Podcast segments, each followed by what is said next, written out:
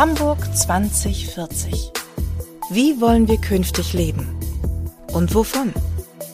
Der Podcast der Handelskammer Hamburg mit Hauptgeschäftsführer Malte Heine und Präses Norbert Aust.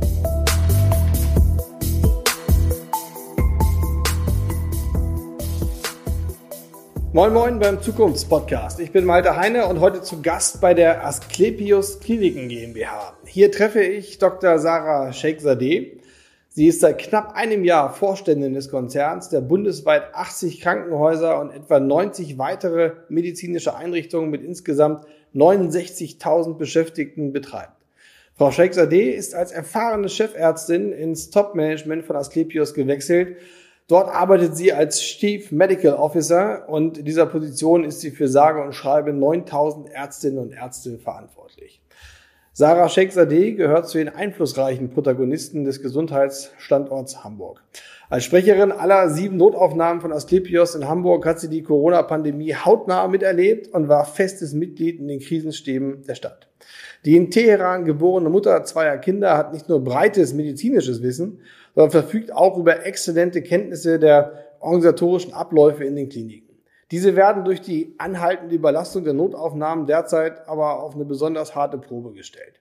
Darüber und über die Visionen des Krankenhauskonzerns für die medizinische Versorgung Hamburgs, das ein absolutes Top-Thema ist für unsere Zukunft, möchte ich mit Sarah Sheikhzadeh jetzt sprechen. Neugierig bin ich auf Ihre Meinung zu Perspektiven in der Forschung und ob wir im Jahr 2040 nur noch digital verarztet oder in Kliniken versorgt werden. Jede Menge Themen also für ein Gespräch in einem der wichtigsten Großunternehmen der Hamburger Wirtschaft und das mit einer wirklich spannenden, beeindruckenden Persönlichkeit. Viel Spaß beim Zuhören.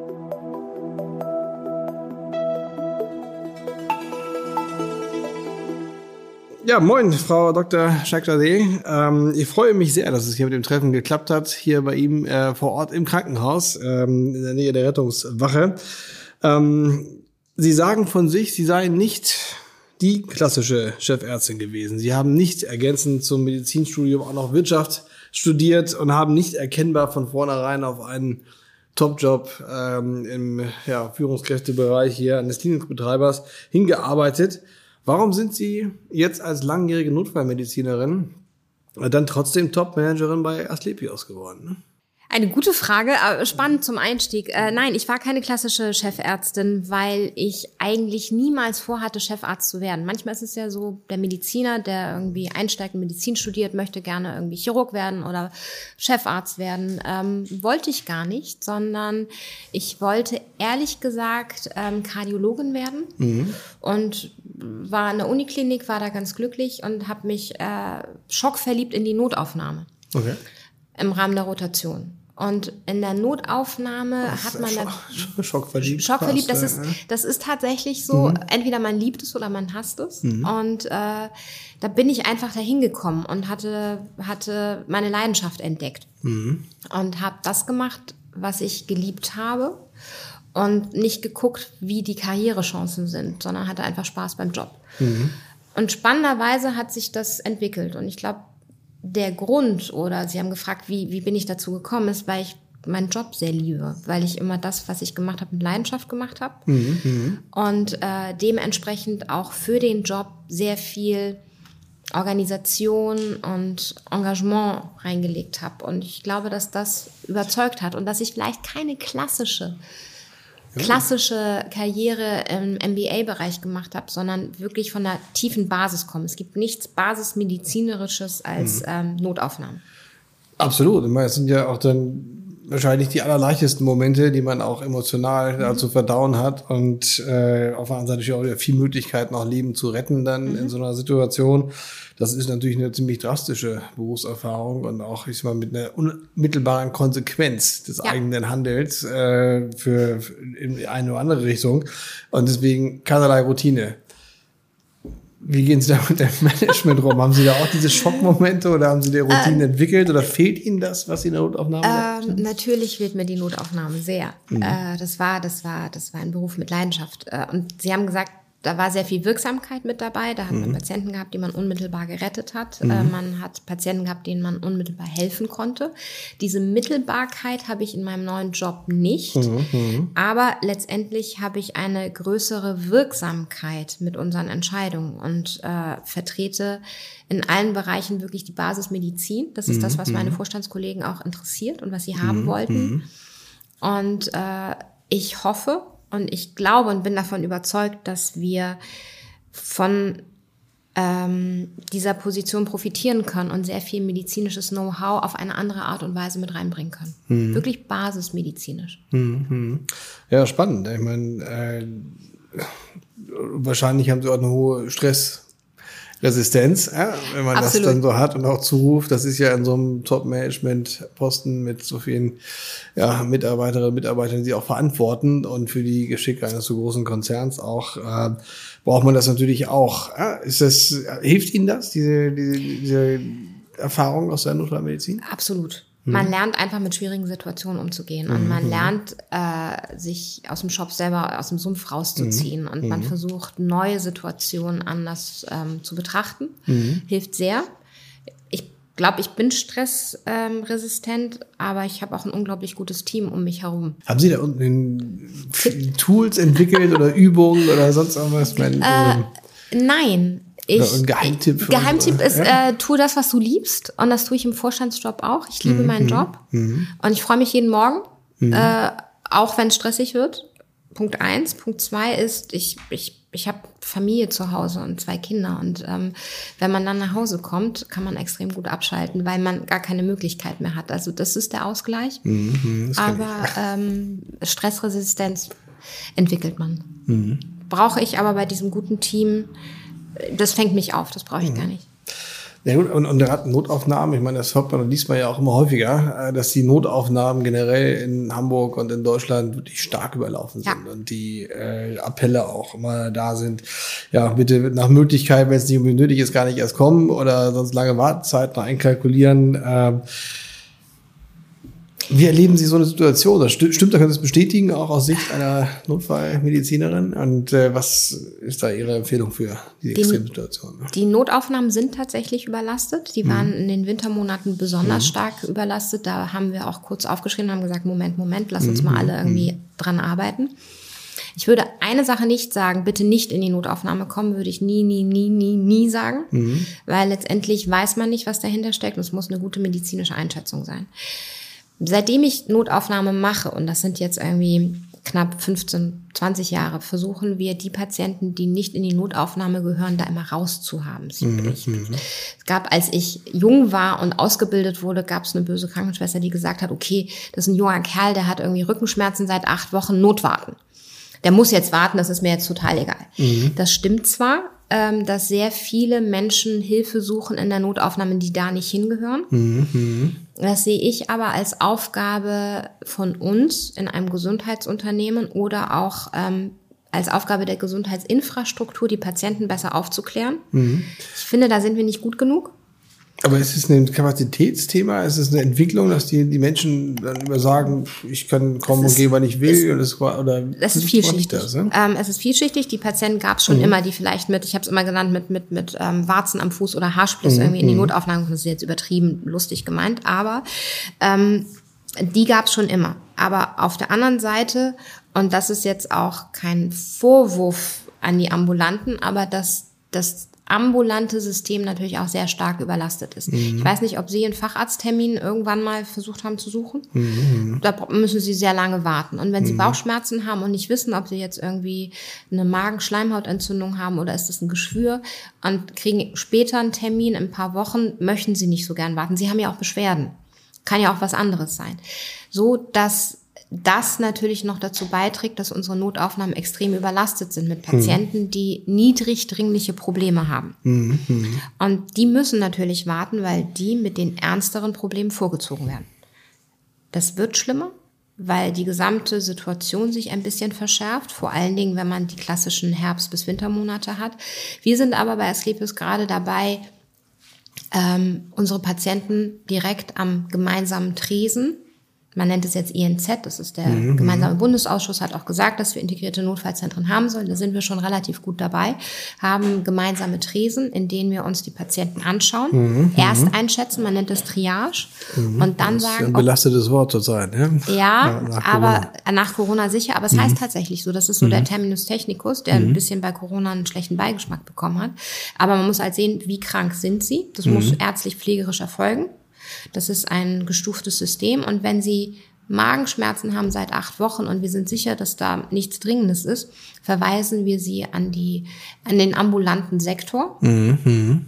Und äh, arbeiten da auch sehr gut mit der KV in Hamburg zusammen oder in unseren MVZs, die mhm. wir jetzt auch als Ausweichmanöver haben, damit wir ähm, dem Bürger helfen können. Letztendlich wissen sie nicht, was sie haben, deswegen müssen sie irgendwo hin. Ich kann es verstehen, ich will keinen verdammen. Mhm. Aber es muss richtig sortiert werden.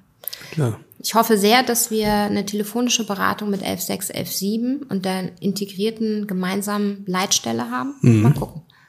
Ich drücke drück die Daumen, noch nicht ganz das etabliert. ist natürlich ein äh, Aspekt, auch eine Entwicklung, die vermute ich mal auch äh, was mit dem ganzen Thema Fachkräfte zu tun hat. Oder die Frage, wie viel, ich meine, wie, wie, wie viele Leute haben auch, ich sag mal, die Bereitschaft, diesen Stress und diese ja, besonderen Extremsituationen in der Notaufnahme dann äh, auch wirklich jeden Tag äh, zu, zu erleben oder damit, damit klarzukommen. Also das würde ich, würde ich mal sagen, wahrscheinlich an das grundlegende Thema Fachkräftemangel, dann nochmal die Besonderheiten in der Notaufnahme.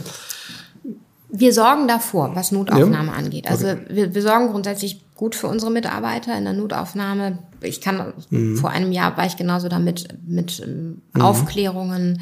Ähm, natürlich haben wir regelmäßig Einhaltung von Arbeitszeiten. Also mhm. so so belastet mhm. in der mhm. Zeit, in diesen acht Stunden schon, aber mhm. wir haben da Techniken, wir haben da Pausen, wir haben Briefings, Debriefings und unterstützen unsere unsere Mitarbeiter in der Notaufnahme grundsätzlich. Das ist so ein mhm. anderes, mhm. anderes Feeling. Das ist, sind auch sehr viele mit Leidenschaft, genauso wie ich dabei, mhm. wenn man einmal Notaufnahme gemacht hat. Ähm, aber ansonsten begegnen wir dem Fachkräftemangel auch ähm, vorausschauend. Das haben meine Vorstandskollegen extrem gut schon vorzeitig erkannt, muss man sagen. Mhm. Ähm, wir haben Ausbildungszentren, Bildungszentren nennen wir es, die mhm. wir ausgebaut haben. Mhm. Wir haben aber auch, das haben Sie sicher gehört, ausländische Fachkräfte angeworben. Wie, wie machen Sie das? Weil das ist ja spannend für viele Unternehmen, die sich vor der Frage auch stehen, wie man, also Fachkräfte aus dem Ausland auch kriegen kann. Äh, Sie haben es ja schon länger gemacht, bevor es die ganzen Reformen am Einwanderungsgesetz gegeben hat. Ja? Wichtig ist ähm, aussuchen, welche, mhm. ähm, welche Länder man sich da nimmt. Und da mhm. haben wir auch zum Beispiel die Philippinen, die sind darauf ausgebildet, ähm, auch Fachkräfte die Möglichkeit zu geben, in ein anderes Land zu gehen. Mhm. Die haben vor Ort Goethe-Institut, B2, kommen hierher. Und was wir haben, wir haben Empfangs- Empfangsstationen, Empfangskliniken. Wir mhm. haben, ich war gerade in Nord ähm, unser, unsere Ausbildungsstation für ausländische mhm. Mitarbeiter, die wir da dort integrieren. Das heißt, Sie werden also hier ausgebildet oder haben, Nein, haben die sie Ausbildung? Sie sind ausgebildet, mhm. sie haben die Ausbildung mhm. und Sie müssen sich vorstellen, dass es gerade auch an den anderen Ländern anders als bei uns wirklich auch ein Studium ist. Mhm. Die sind hochqualifiziert mhm. und ähm, auch deutlich weiter qualifiziert ähm, als man sich gemeinhin vorstellen mhm. kann. Es ist ein mhm. richtiges Studium. Mhm. Ähm, und das letztendlich Sprache lernen sie da vor Ort machen aber auch hier ihre Tests und es ist auch vorgeschrieben, dass sie bei uns auch weiterhin einen Sprachkurs besuchen. Mhm. Und das Allerwichtigste ist, wir haben diese ähm, Empfangsstation, Ausbildungsstation, die ähm, dann die Integration unserer neuen Mitarbeiter extrem gut möglich machen. Wir sind auch dabei, in unseren Bildungszentren auch berufsbegleitend mhm. ähm, Möglichkeiten zu bieten. Viele reden auch über die Akademisierung des Pflegeberufs. Auch da sind wir dabei. Mhm. Ähm, wir versuchen uns da also auch eine, eine, Aufwertung des, äh, ja. des Berufs auch, um ja. das Image entgegenzuwirken, ja, äh, dass ja auch teilweise mal ist, anstrengende Arbeitszeiten, sehr persönlich. Und äh, da ist natürlich das Politikum auch immer der Bezahlung äh, mittlerweile ein großes, großes Thema äh, mit der Forderung, äh, nur klatschen, Anführungszeichen, reicht nicht. Wie geht Asklepios mit sowas um? Ne? Wir sind da ehrlich gesagt sehr fortschrittlich und ähm, das, was mir nicht wunderbar gefällt, ist, ähm, dass man den Beruf des Pflege, also den Pflegeberuf relativ schlecht geredet hat. Mhm. Ähm, mhm. und dem, das wird dem Ganzen nicht gerecht. Ich habe manchmal die, die, die weiß ich nicht, den Eindruck, dass man das für politische Zwecke so ein bisschen missbraucht. Das ist ein mhm. wunderbarer Beruf. Mhm. Wir haben da sehr und viele extrem wertvoll, ja. extrem wertvoll mhm. und ähm, arbeiten da dran. Wir sind mit unseren Maßnahmen bei Asklepios, die ich Ihnen berichtet habe, eigentlich gut dabei, in mhm. unserem mhm. in unserem Rahmen das zu machen. Letztendlich ist es so, dass ich politisch da noch viel mehr Forderungen stellen würde. Wir machen in unserem Rahmen, was möglich ist, aber auch politisch müsste man da schauen, weniger, weniger bürokratisch zu sein, ein bisschen das Ganze einfacher zu gestalten. Und wenn Sie Fachkräftemangel, Sie reden nur über Pflege, da reden wir jetzt auch mal über Ärzte.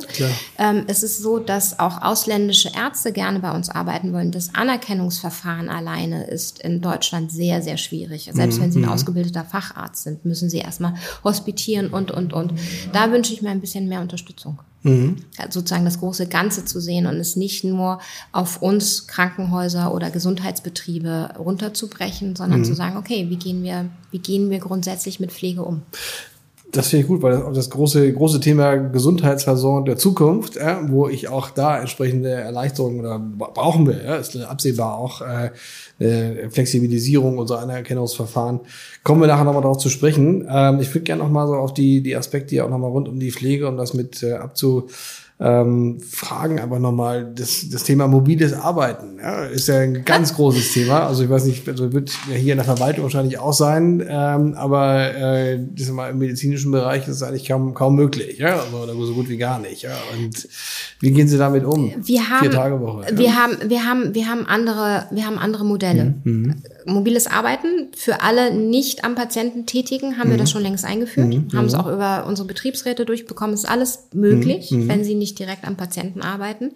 Und ähm, ehrlich gesagt ist auch mobiles Arbeiten für Ärzte zum Teil möglich gewesen. Gerade ich als Chefarzt war auch ähm, von zu Hause die ganze Zeit irgendwie dabei und konnte meine Mails checken oder meine hatte auch Zugriff auf meine Patienten. Mhm. Ähm, da sind wir rechtlich ähm, müssen wir natürlich sauber sein, aber das ist schon möglich gewesen. Aber Statt mobiles Arbeiten gibt es ja auch flexibles Arbeiten. Mhm. Da sind wir, haben wir einige Modelle schon vor drei, vier Jahren etabliert in einem mhm. unserer Häuser in Harburg, haben flexibles Arbeiten den Pflegekräften möglich gemacht, haben gesagt, okay, Wunschdienstpläne sind möglich, man kann verschiedene Dienstzeiten ausprobieren, man kann sagen, okay, du musst deine, dein Kind in die Kita bringen, dann machen wir Arbeitszeit von 9 bis 14 Uhr, all das ist möglich, ist sehr gut angenommen worden. Ist das eine Reaktion auf Corona oder gab es das vorher schon? Das ne? gab es vorher schon. Mhm, also okay. das gab es vorher schon und ähm, wir haben das äh, ausgeweitet und es wird gut angenommen. Mhm. Es gibt sogar Ansätze, in denen man sagt, okay, ihr schreibt euren Dienstplan selbst. Mhm. Und sind da extrem gut dabei. Also da sind wir, sind wir eigentlich auch in der Akzeptanz unserer mhm. Mitarbeiter gut. Und ähm, ich, ich freue mich. Also ich freue mich, dass das ist. Medizin ist leider so, das hat was mit Kontakt zu tun. Vielleicht ist auch das Schöne. Das heißt leider, ja. Genau, das ist gerade das Schöne, aber mhm. sie können mobiles Arbeiten nur mhm. begrenzt, aber mhm. Ähm, auch da sind wir dabei zu eruieren, wie wir es ausweiten können. Hm. Stichwort Corona hatten wir jetzt eben schon. Das war natürlich schon eine massive Belastung auch, ja. Absolut. Für die Arbeit hier, Verwaltung, wahrscheinlich viel zu Hause. Pflegepersonal musste dann hier sein, unter Extrembedingungen dann gearbeitet aber auch wirtschaftlich sicherlich Auswirkungen. Ich habe das auch mal gelesen, dass jetzt äh, viele OPs, Standard-OPs, die jetzt akut nicht nötig gewesen sind, auch verschoben worden sind. Wie, welche Auswirkungen hat es auf Asklepios gehabt? Ähm, das sind so zwei Dinge. Erstens ist es so, dass natürlich Corona einen riesen Impact hatte auf uns alle. Mhm ich habe es live miterlebt. Ich war zu der Zeit in der Notaufnahme und habe unsere Notaufnahmen hochgerüstet und wir haben wie das Kaninchen vor der Schlange so ein bisschen gesessen und gedacht, okay, wie kommt die Welle, wie ist sie? Wir haben sie extrem gut abgepuffert und ehrlich gesagt, der Ausdruck stolz, ähm, bin, bin ich sehr stolz, wie gut wir das hinbekommen haben. Mhm. Und äh, das an die Mitarbeiter. Und man muss auch sagen, dass wir für Hamburg äh, die meisten Corona-Patienten auch hatten, sowohl auf den Intensivstationen als auch auf Normalstationen. Wenn man unseren Verbund jetzt sieht, waren mhm. wir da irgendwie relativ großer Vorreiter. Mhm. Äh, die Regierung hat uns in den ersten Jahren unterstützt, gab die Freihaltepauschale, mhm. wobei wir mhm. lieber auf Leistung gegangen wären, aber die Freihaltepauschale ähm, und hat es langsam runtergedreht, muss man sagen, von Jahr zu Jahr. Dementsprechend finanziell war ähm, durch die Unterstützung der Regierung war es aushaltbar, mhm. gut. Die psychischen Folgen, die Corona-Müdigkeit, die, die haben wir alle, versuchen unser, unsere Mitarbeiter gut aufzufangen letztendlich das Verschieben der elektiven OPs. Mhm. Dringliche OPs wurden trotzdem gemacht. Das Spannende war, dass während der Corona-Zeiten die Patienten gar nicht mehr in die Kliniken kamen. Wir, wir, wir standen da und dachten, mhm. wo sind die mhm. Schlaganfälle, wo mhm. sind die, mhm. wo sind die Herzinfarkte, warum kommt ihr nicht? Es war ein relativ schwieriger Aspekt. Okay ähm, weil plötzlich die Patienten wegblieben und man Angst hatte. Ich weiß nicht, ob Sie sich erinnern, dass wir auch Appelle gemacht haben, wenn ihr irgendeinen Schmerz in der Brust habt, kommt, wir sind sicher, mhm. wir sind, wir sind gut aufgestellt. Ähm, Sieht man auch in Statistiken, dass mehr Herzinfarkt-Tote dann auch in der Zeit? Äh, man hat, äh, die Statistiken sind nicht wirklich gut auswertbar gewesen, aber ja, man hat die Langzeitfolgen gesehen. Es kamen dann Menschen mit einer Herzinsuffizient, einer Herzschwäche zum Beispiel mhm. oder Schlaganfälle, die waren dann prolongiert. Mhm. Und das war ganz tragisch, dass alte Menschen in den Pflegeheimen einfach weniger besucht worden sind mhm. und weniger mhm. Sachen aufgefallen sind, weil alle auch isoliert waren.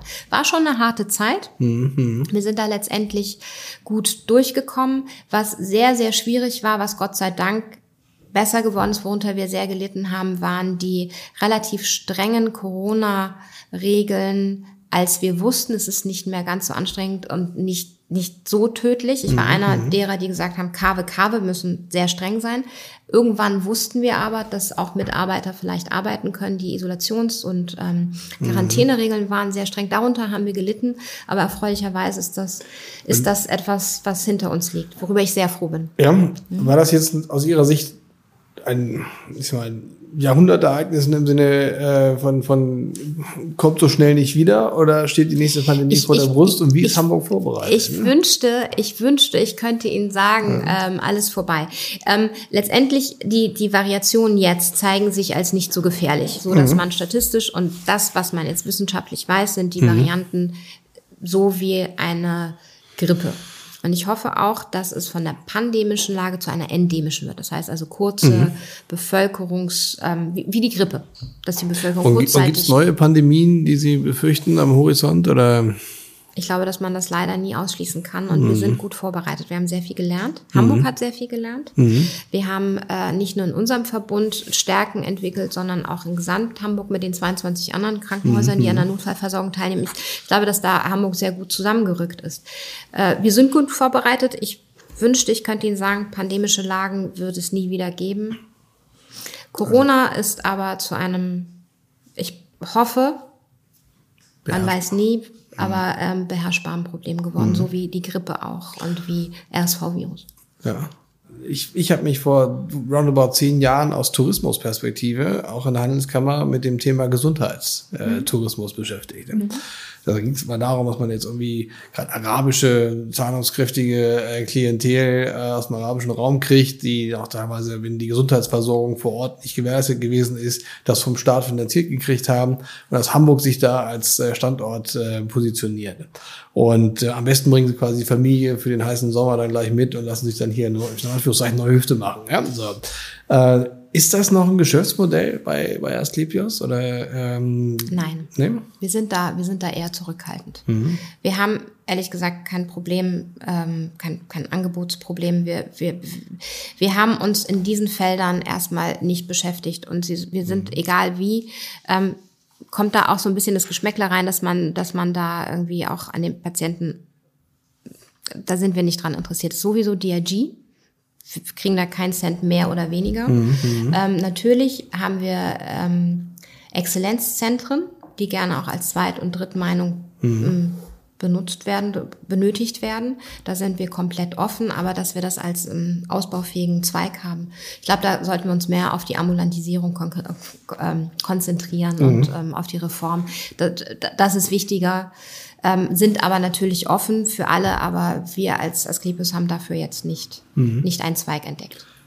Das ist natürlich ein wunderbares Stichwort, die Ambulantisierung oh der, der, Medizin. Und wir sind mittendrin im entscheidenden Schwierig. Themenkomplex dieses Podcasts, der auch Hamburg 2040 heißt, mhm. also beim Thema Gesundheitsversorgung der Zukunft. Aus Sicht der, der Wirtschaft und unserer Handelskammer natürlich ein extrem wichtiger Faktor. Also äh, manchmal sagen wir, wovon wollen wir leben, dann eben auch von einer ja, besonders starken Gesundheitsversorgung ah. hier am Standort.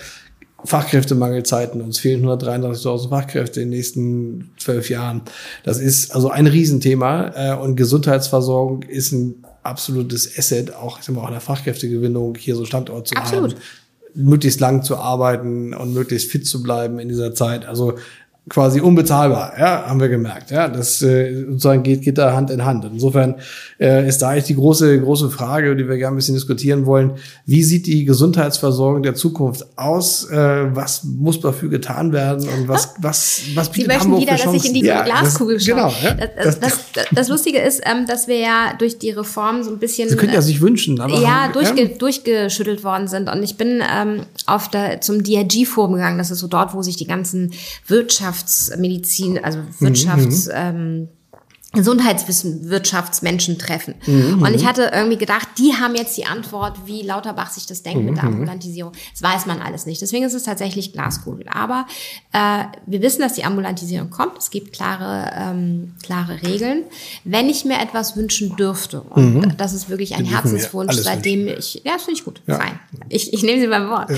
Ähm, ist es so, dass ich denke, dass die Aufteilung in Sektoren, das heißt der ambulante, der niedergelassene mhm. Arzt macht die ambulanten Patienten, der, mhm. der Krankenhausarzt macht die stationären Patienten, dass das mh, mm, dass das aufgeweicht werden soll. Das machen die anderen Länder so nicht. Mhm. Deutschland ist da so wirklich sehr oldschool. Mhm. mhm. Ähm, und ich glaube auch, dass wir diese Sektorengrenzen, nehmen Sie jetzt mal die Notaufnahme, die machen das Ganze schwierig und jeder hat, hat so seinen Fördertopf mhm. und seinen Geldtopf und möchte das irgendwie verteidigen.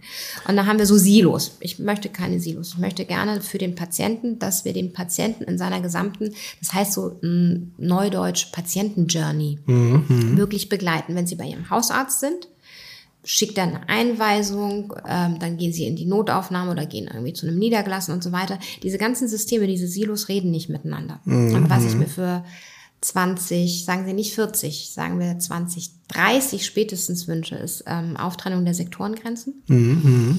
und äh, die Möglichkeit, den Patienten ohne Probleme von einem Standort zum anderen zu begleiten und seine, seine Patientengeschichte auch für jeden Arzt, der ihn behandelt. Und dann ähm, digital alle Digital, jetzt kommt ja? es genau mhm. tatsächlich digital. Mhm. Und ähm, ohne die sehr starken Datenschutzreglements, die wir haben. Mhm. Ähm, manchmal habe ich das Gefühl, Datenschutz vor, vor Patientenwohl. Das war ja in Corona auch ein Problem. Ja, absolut. Aber, aber grundsätzlich ist es so, das, das haben wir jetzt zum Beispiel in unseren digitalen Tumorkonferenzen. Da haben mhm. wir verschiedene Sachen so ein bisschen aufgeweicht, so dass ein Patient, egal ob er stationär ist oder ambulant, in einer Tumorkonferenz digital ähm, behandelt wird, besprochen wird mhm. und der Niedergelassene genauso wie der Stationsarzt wie auch der, ähm, der die Chemotherapie gibt ähm, in irgendeinem unserer niedergelassenen Zentren die gleiche Information zur gleichen Zeit zum Patienten hat und mhm. das ist der Wert für den Patienten und ich wünsche mir äh, ein wenig weniger, deutlich weniger Bürokratie diesbezüglich, mhm. äh, schnellere Digitalisierung, da ist Deutschland sehr hinterher, da bin ich ein mhm. bisschen erschrocken. Ja. Ja. Wir, wir stehen, glaube ich, an vorletzten Platz ähm, in der Digitalisierung in Europa. Das ist erschreckend. Insgesamt oder im Gesundheitswesen? Ne? Im Gesundheitswesen. Okay. Oha, ja. Also ich, ich möchte jetzt nicht genau zitiert werden, mhm. an welchem Platz wir stehen. Ich äh, möchte da keinem irgendwie zu nahe treten, aber wir sind da ehrlich gesagt nicht nicht weit genug mhm. und könnten schneller werden und besser werden. Und, und was müsste getan werden? Haben Sie einen konkreten Vorschlag für der uns? Politische, wir sind ja auch eine Interessenvertretung der, der politische, Kamera. Gerne, der politische Wille, die Sektoren aufzuteilen, würde schon sehr viel bringen, mhm. weil dann hätten wir schon eine Kommunikation, eine bessere Kommunikation zwischen den verschiedenen, mhm. ähm, zwischen den verschiedenen Playern. Mhm. Und das bedeutet auch nicht, dass ähm, wir sagen, es soll das, den ambulanten Bereich nicht geben, um Gottes Willen, mhm. mhm. sondern da eine gemeinsame, gemeinsamen Topf, ähm, eine bessere Landesplanung diesbezüglich zu schauen, wo gibt es Zentren, wo gibt es Möglichkeiten und wie schaffen wir und wie sehen Sie, die Bundesregierung hat ja eine Strukturreform da auch, auch, auch geplant und da werden jetzt ja in den Krankenhäusern Grundversorger, Regelversorger, Maximalversorger auch vorgesehen. Das klingt für mich als Laie schon wieder ein bisschen nach, nach Silos. Ja. Oder ist es? Ich, ähm, ich finde, wir müssen jetzt relativ reingehen. Ähm, ich mhm. weiß nicht, wie viel Zeit wir haben, aber letztendlich ist es so, dass es für mich nach einer relativ kalten Flurbereinigung ähm, sich mhm. anhört, indem ähm, die Reform versucht, äh, die Krankenhäuser in verschiedene Level einzugliedern. Und verschiedene Level, die unter, es gibt eins, eins I, zwei, drei. Mhm. Und dafür gibt es Vorhaltekosten. Mhm. Verschiedene Krankenhäuser werden das Level 2 nicht erreichen, also werden sie auch weniger Vorhaltekosten haben und mhm. die werden das Ganze nicht gut überleben.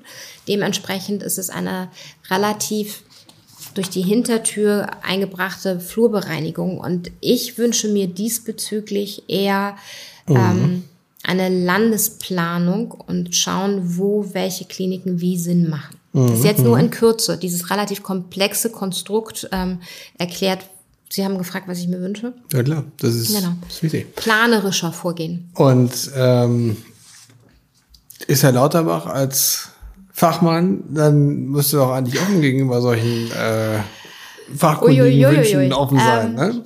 Ich, Aber gibt es da einen guten Draht? Ähm, ich, ich, ich, ich sehe, ähm, ich versuche das jetzt vorsichtig zu formulieren. Ich sehe das kritisch. Mhm. Ich sehe es kritisch und ähm, ich hoffe, dass Bund und Länder sich gut einigen können und dass die Länder Herrn Lauterbach gegenüber ähm, gute Argumente haben. Mhm. War das vorsichtig genug ausgedrückt, was ich Ich würde es gerne noch besser ich, verstehen. Ich halte, ja? ich, ich halte, ich ähm, glaube, dass Herr Lauterbach deutlich davon profitieren würde, noch mehr Expertenwissen ähm, reinzubringen und das ist deutlich genug. Das ist deutlich genug. Das ist hamburgisch, oder? Das ist hamburgisch sehr, genug, um, sehr, sehr um, um ja. zu verstehen, was ich, was ich davon halte. Wenn Sie, äh, finde ich gut, wenn Sie jetzt in so einem Expertengremium wären, was würden Sie sagen? Welche Länder sind noch besser, noch innovativer? Wo werden die Digitalisierung so, wie Sie sich das vorstellen? Wo wünschen Sie sich, wo müssten wir eigentlich schon sein, wie, wie, wie andere Länder auch? Ne? Das ist schwierig. Ich glaube, es gibt ähm, viele Länder, die Verschiedenes gut gemacht haben. Mhm. Ähm, das, was ich, ähm, ich habe so ein bisschen Angst, dass wir ähm, eher so abrutschen in NHS ähm, britische Situationen. Mhm. Viele haben Dänemark als Vorbild, wo es Zentren gibt, die mhm. gebaut werden. Auch da sagt man, dass sehr viel Wartezeiten da sind. Wenn Sie sagen, das perfekte Land ist schwierig. Mhm. Schweden hat ähm, Modelle im Karolinska gemacht, in denen sie Patientenpfade ganz anders definiert mhm. haben und aufgebaut haben. Ähm, was mit Estland so? Da hat man auch mal wieder, haben eine Patient, also eine Nummer als, als Bürger und dann eben auch die Gesundheitsdaten, die mit da müsste ich mich rein, ja. besser reinfuchsen. Ich mhm. finde, es ist schwierig zu sagen, okay, das Land hat es am besten hingekriegt. Mhm. Es gibt mhm. viele Länder, die ähm, eine ganz andere Vergütungsidee ähm, haben, die Capitation-Modelle. Zum Beispiel hat Spanien da ähm, gezeigt, dass sie die Vergütung pro Kopf und eher in Prävention reinstecken, deutlich bessere Ergebnisse erzielt haben. Ich finde, man kann aus verschiedenen Ländern, wir haben ja jetzt die Chance, jetzt mhm. ist die mhm. Reform da. Mhm. Man kann ja auch irgendwie das positiv formulieren und sagen, okay, jetzt sind wir in der Umwälzung, jetzt haben wir auch die Möglichkeit, Möglichkeiten, mhm. was zu machen. Lassen Sie uns von den besten Modellen uns abschauen und jetzt in dieser Zeit des Umbruchs andere Modelle mit mit auf den Weg bringen. Okay.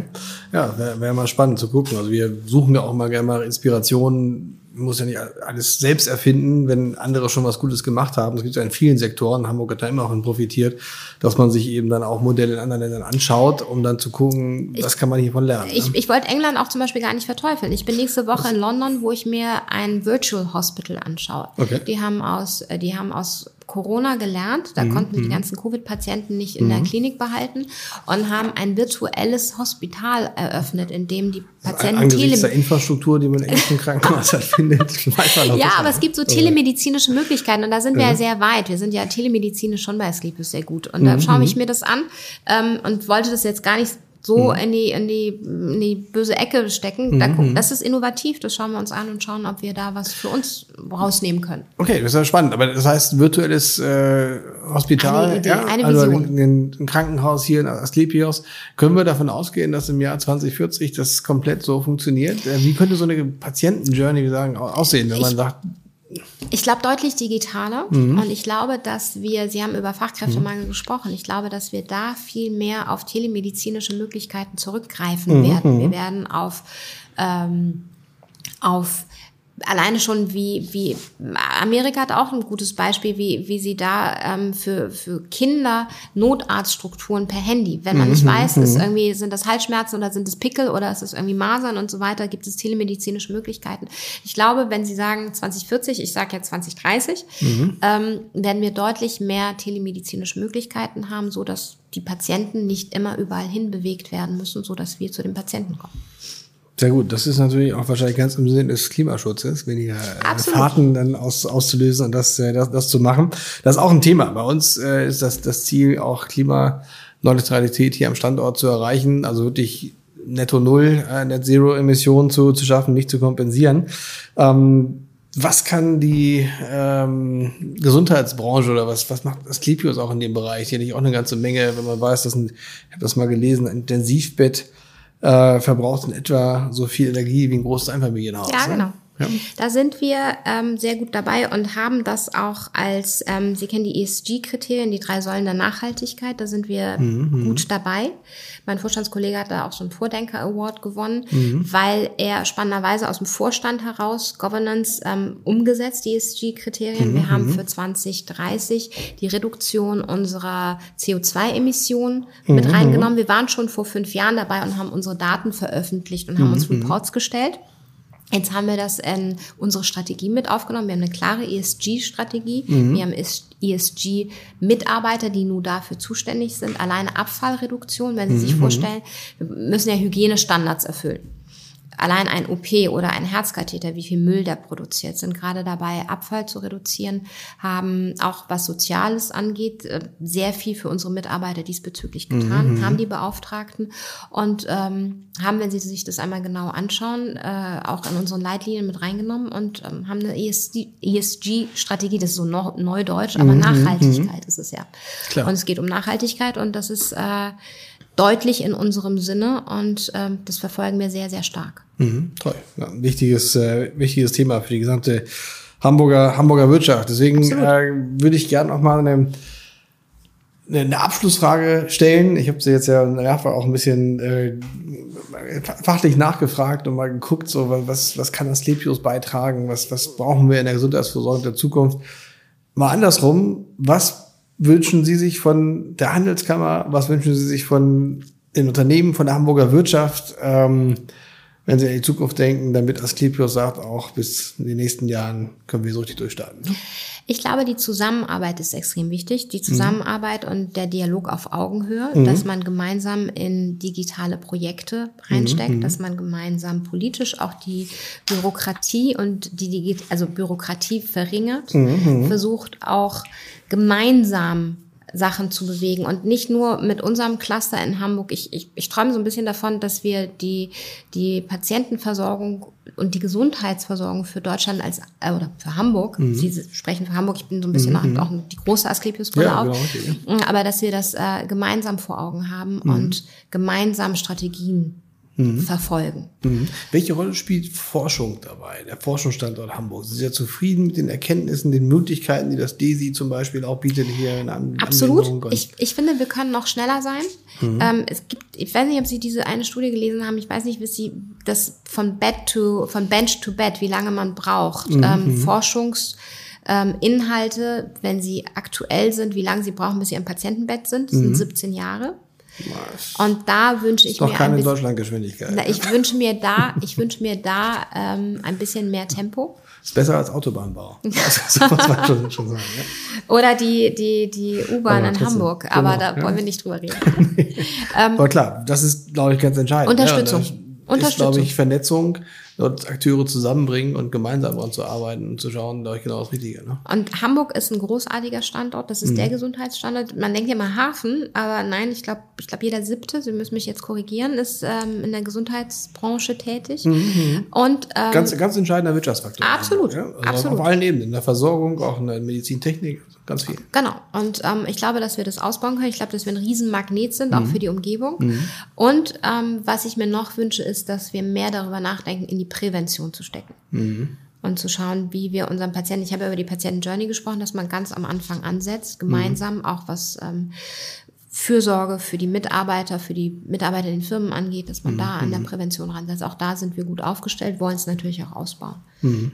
Alles meine Vision 2030. Ja, wunderbar. Finde ich gut, wenn Sie ein bisschen uns auch Druck machen. Wir sind Sehr ja bei gerne. 2040 und äh, Ich- ich bin bei langfristigen 2030. Sachen. Lassen Sie- lassen Sie uns das Geben Sie anplanen. uns den Turbo. Ja, je, je schneller wir wieder sind, desto besser ist das. Insofern freuen wir uns da sehr, äh, wenn Sie da Vorreiter sind auch und das machen. Hat Viel Spaß Gemeinsam. gemacht, das Gespräch. Ja, sehr informativ äh, für, für viele Hörerinnen und, äh, und Hörer. Insofern, ja, vielen, vielen Dank, Total Toll, mit den ganzen Ehrgeiz, den Sie vorhaben äh, haben und freuen uns, wenn Sie Ihre Expertise bei Herrn Lauterbach mal direkt äh, Ja, vielen Dank können. und Ja? auf gute Zusammenarbeit. Unbedingt. Das war Hamburg 2040. Wie wollen wir künftig leben? Und wovon? Der Podcast der Handelskammer Hamburg.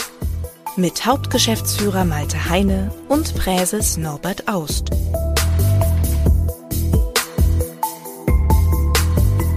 Wenn Sie diesen Podcast regelmäßig hören wollen, dann abonnieren Sie ihn einfach in Ihrer Podcast-App. Eine Produktion der Handelskammer Hamburg in Zusammenarbeit mit Onken und Partner und Wortlieferant.